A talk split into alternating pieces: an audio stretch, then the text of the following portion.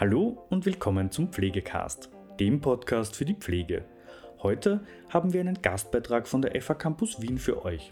Die Podcast-Reihe Neunmal Klug beleuchtet in dieser Woche das Thema, warum Pflege mehr kann, als vielen bewusst ist.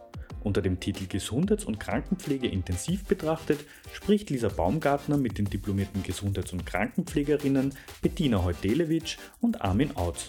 Viel Spaß mit der heutigen Folge.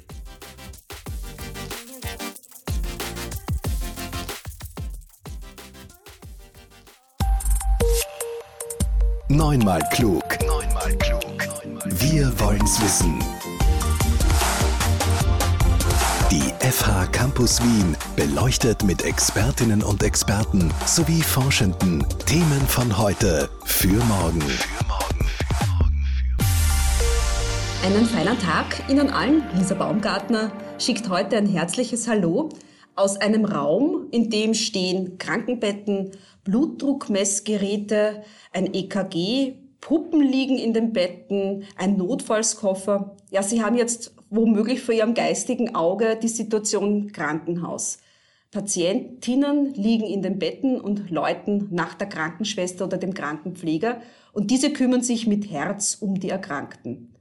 Ich habe jetzt einmal ganz bewusst dieses Klischee gezeichnet, denn die Realität ist anders. Denn Pflege ist eindeutig mehr. Sehr viel mehr. Gesundheits- und KrankenpflegerInnen, so die korrekte Berufsbezeichnung, die unterstützen nämlich durch ihr professionelles pflegerisches Handeln. Und meine Gäste sind in dem Funktionsraum des Departments Angewandte Pflegewissenschaft quasi daheim. Bettina Heudelewitsch und Armin Autz. Sie beide geben uns heute Einblicke in den Beruf Gesundheits- und Krankenpflege. Sie haben ihn ja beide ausgeübt. Also Sie kommen aus der Praxis und lehren und forschen an der FA Campus Wien. Ich stelle jetzt gleich einmal zu Beginn die Gretchenfrage. Gesundheits- und Krankenpflege ist ein sozialer Beruf. Wird man quasi dazu geboren? Also ist es Berufung oder ist es ein Beruf, eine Profession, die man erlernt? Frau Hodelewitsch, was ist Ihre Meinung? Gesundheits- und Krankenpflege ist ein Beruf, der sich auszeichnet, dass er gesetzlich geregelt ist, dass es eine evidenzbasierte Interventionsplanung gibt, dass es Pflegeforschung dazu gibt und eben auch eine geregelte Ausbildung.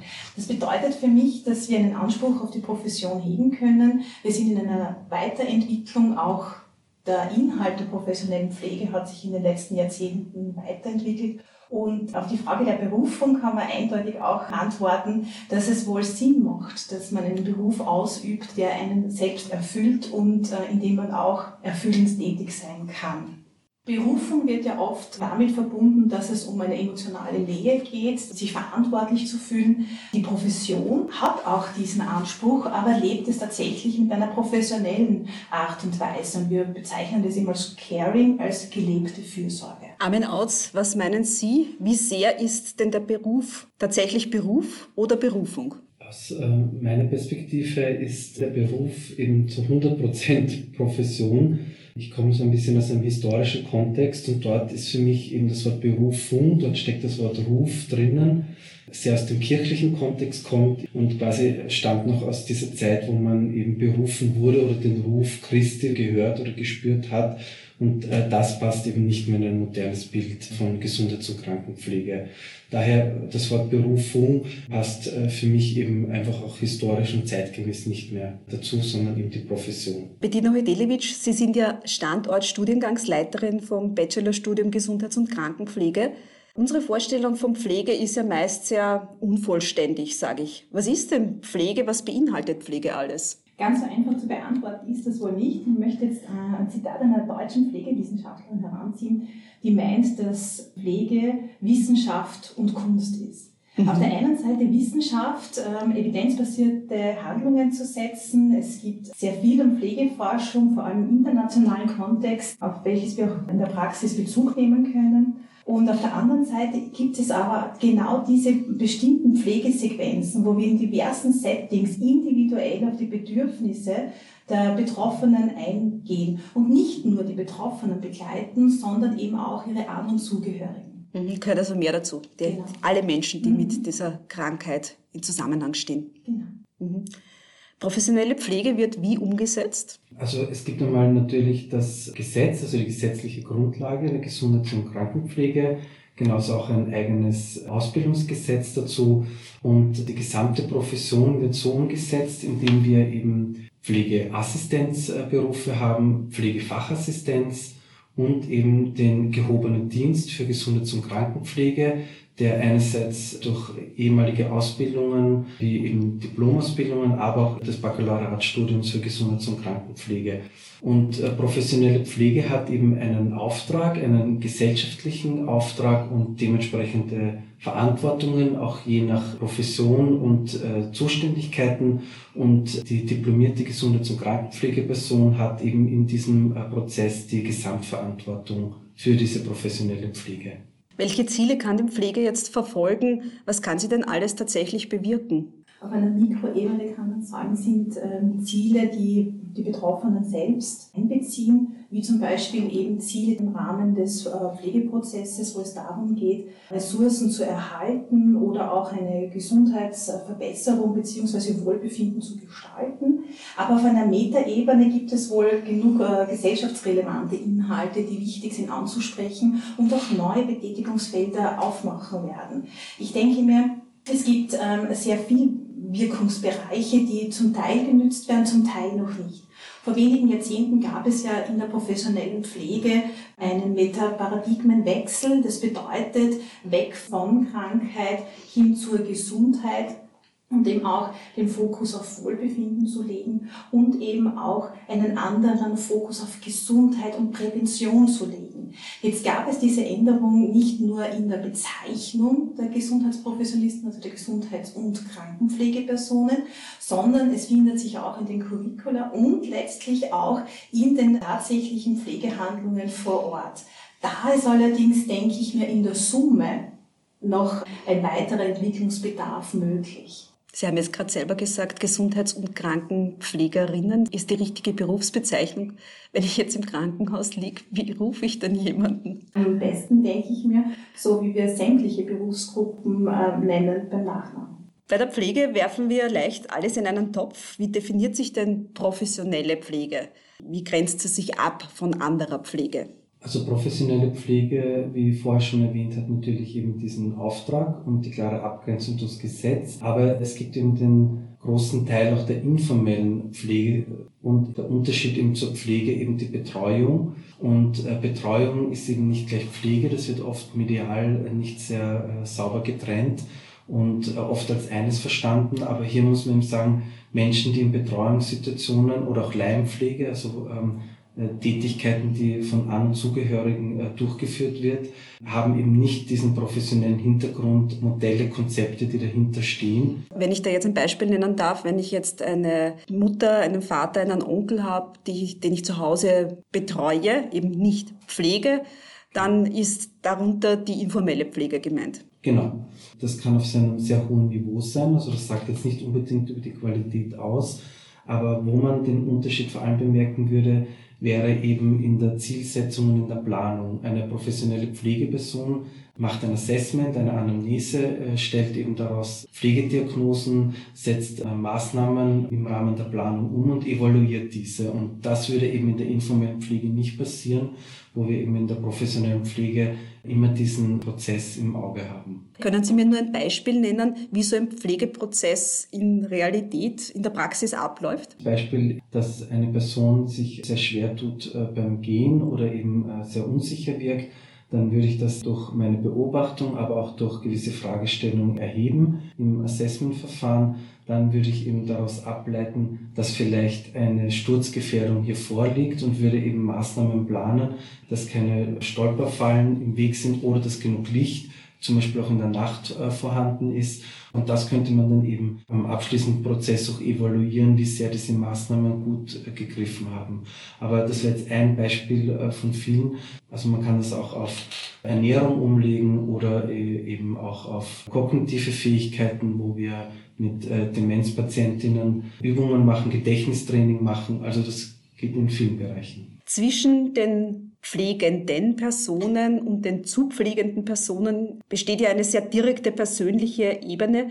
Bei jeder Art von Dienstleistung, wo menschliche Interaktion ist, ist diese von Gefühlen begleitet. Was bedeutet das jetzt in der Gesundheits- und Krankenpflege? Also professionelle Gesundheits- und Krankenpflege findet ja nicht in einem Vakuum statt. Und das bedeutet, wenn Personen im gleichen Raum tätig sind, entsteht ähm, eine gewisse Nähe und genau diese Beziehung braucht es aber auch für diese oft sehr intimen Pflegesequenzen. Das bedeutet eben, dass sich Pflegepersonen ähm, mit äh, vulnerablen Menschen beschäftigen, Menschen, die schwer krank sind, die besondere Bedürfnisse haben, die in Ausnahmesituationen sind. Und dann braucht es auch, denke ich, jemanden an der Seite, der eben diese Beziehung auch gestalten kann. Dazu braucht es ja auch Vertrauen, um sich mitzuteilen. Und dieses Vertrauen braucht es eben wieder für die Informationssammlung, für das Assessment, das wir schon gehört haben.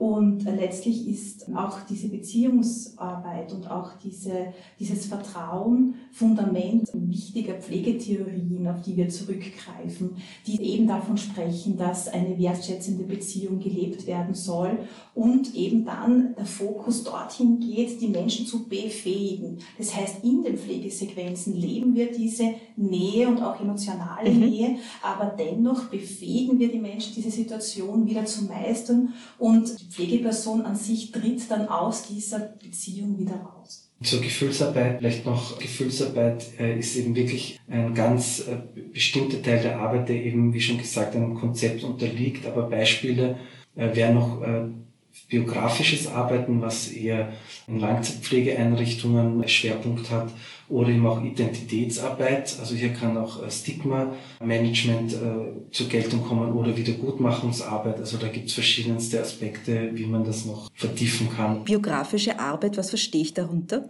Da nehme ich äh, die Lebensbiografie eines Menschen her und die wird jetzt nicht äh, wie in einem Lebenslauf nur tabellarisch abgehandelt, sondern biografisches Arbeiten bedeutet, man spricht in der Forschung vom so geworden sein, also mhm. wie Menschen eben das sind, was sie jetzt sind.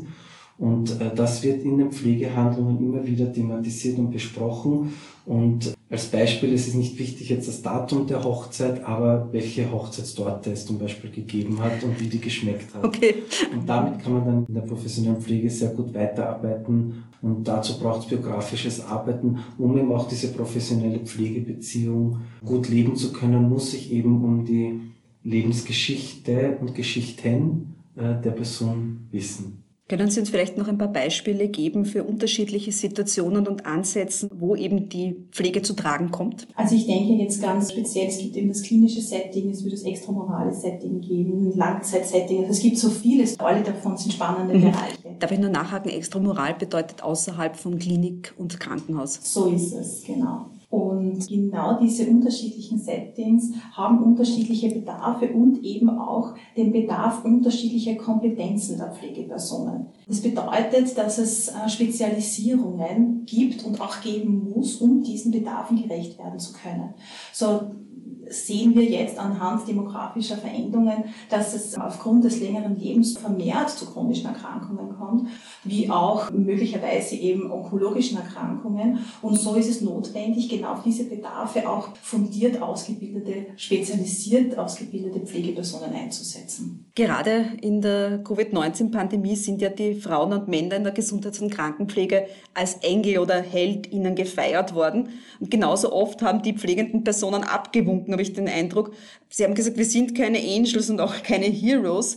Wieso klafft da eigentlich dieses Fremd- und das Selbstbild so sehr? Ich glaube, es liegt in der Natur der Sache, dass eine Pandemie sowie Erkrankungen im Generellen Menschen an das Ureigenste erinnern und ähm, verbunden sind oft mit Gefühlen von Verletzlichkeit, möglicherweise auch mit der eigenen Endlichkeit. Und dadurch entsteht das Bedürfnis nach Hilfe, nach Rettung und dann eben auch die Außenschau, wer könnte da jetzt hilfreich sein. Und da ist natürlich die Gesundheits- und Krankenpflege als Gruppe eine mögliche Gruppe der Rettung. Letztlich sehen wir uns aber als Professionisten, die eine fundierte Ausbildung haben und generell über das gesamte Jahr und auch 24-7 tatsächlich rund um die Uhr für diese Patientinnengruppe zur Verfügung stehen und nicht nur in Ausnahmesituationen. Mhm. Historisch bedingt gilt ja die Gesundheits- und Krankenpflege als weiblich dominierter Beruf.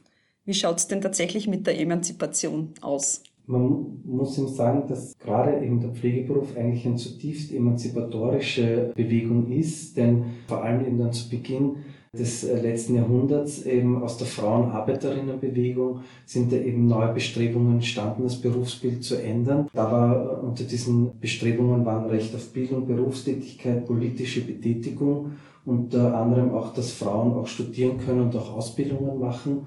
Und trotzdem muss man sagen, ist eben der Gender-Aspekt äh, in der Gesundheits- und Krankenpflege schon ein wesentlicher. Äh, man muss da auch sehr sensibel mit dieser Thematik umgehen und eben aufpassen, welche Rollenbilder man da vertritt. Um vielleicht nochmal zu Beginn eben das Wort Krankenschwester wäre eben sozusagen aus feministischer Sicht eben problematisch.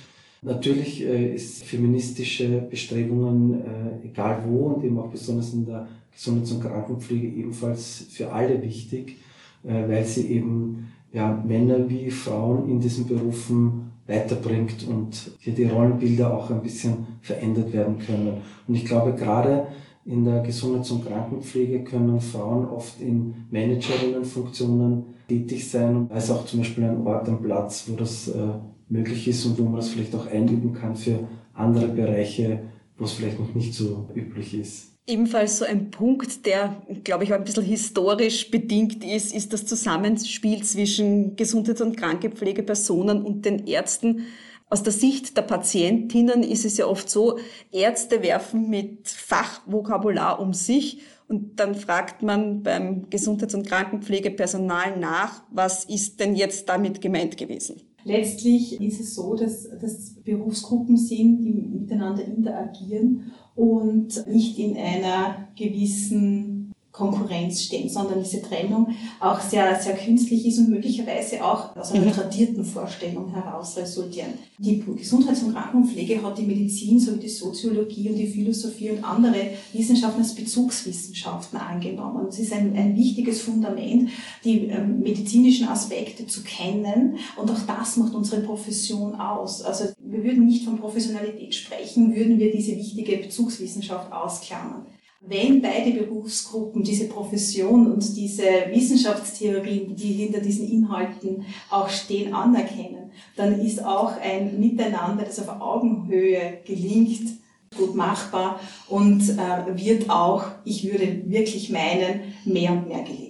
Sie haben vorher so schön gesagt, wie vielfältig der Beruf der Gesundheits- und Krankenpflege ist, wie viele Settings es gibt. Ja, wohin geht's denn eigentlich künftig? Es ist ja, glaube ich, ein Berufsfeld, das sich gerade jetzt auch wieder sehr viel weiterentwickelt. Ja, also es tun sich natürlich neue Handlungsfelder auf. Es gibt das Bewusstsein auch schon in äh, Bundesländern, Bezirksebenen und so weiter für die Community Nurse zum Beispiel, das Integrieren von School Nurses und so weiter.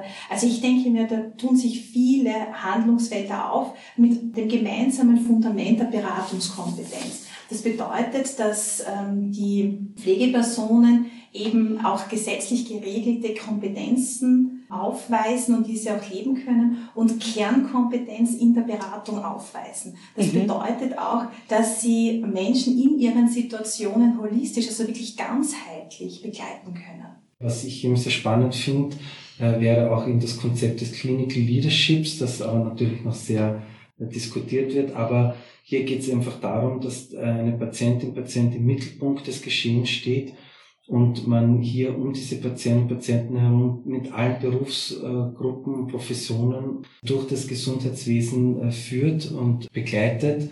Es eben nicht äh, darum geht, jetzt einzelne Berufsgruppen bevorzugen, sondern mhm. eben der Fokus steht auf den Menschen, der im Mittelpunkt steht und die Bedürfnisse und äh, die Erwartungen, die, die es da gibt und die gilt es ähm, eben gut zu bewältigen und gemeinsam als äh, gesamtes äh, Gesundheitswesen sozusagen zu äh, bewerkstelligen. Sie beide äh, haben sehr viel Kontakt mit den Studierenden im Bachelorstudium Gesundheits- und Krankenpflege. Sie lernen ja dort.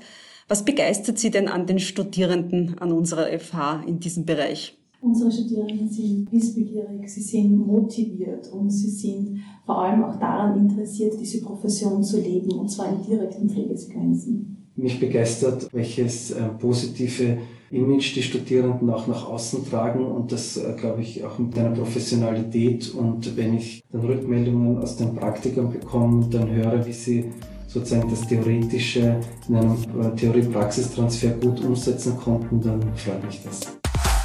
Neunmal klug. der Podcast der FH Campus Wien über Wissenschaft und Wissen für die Zukunft. Für die Zukunft.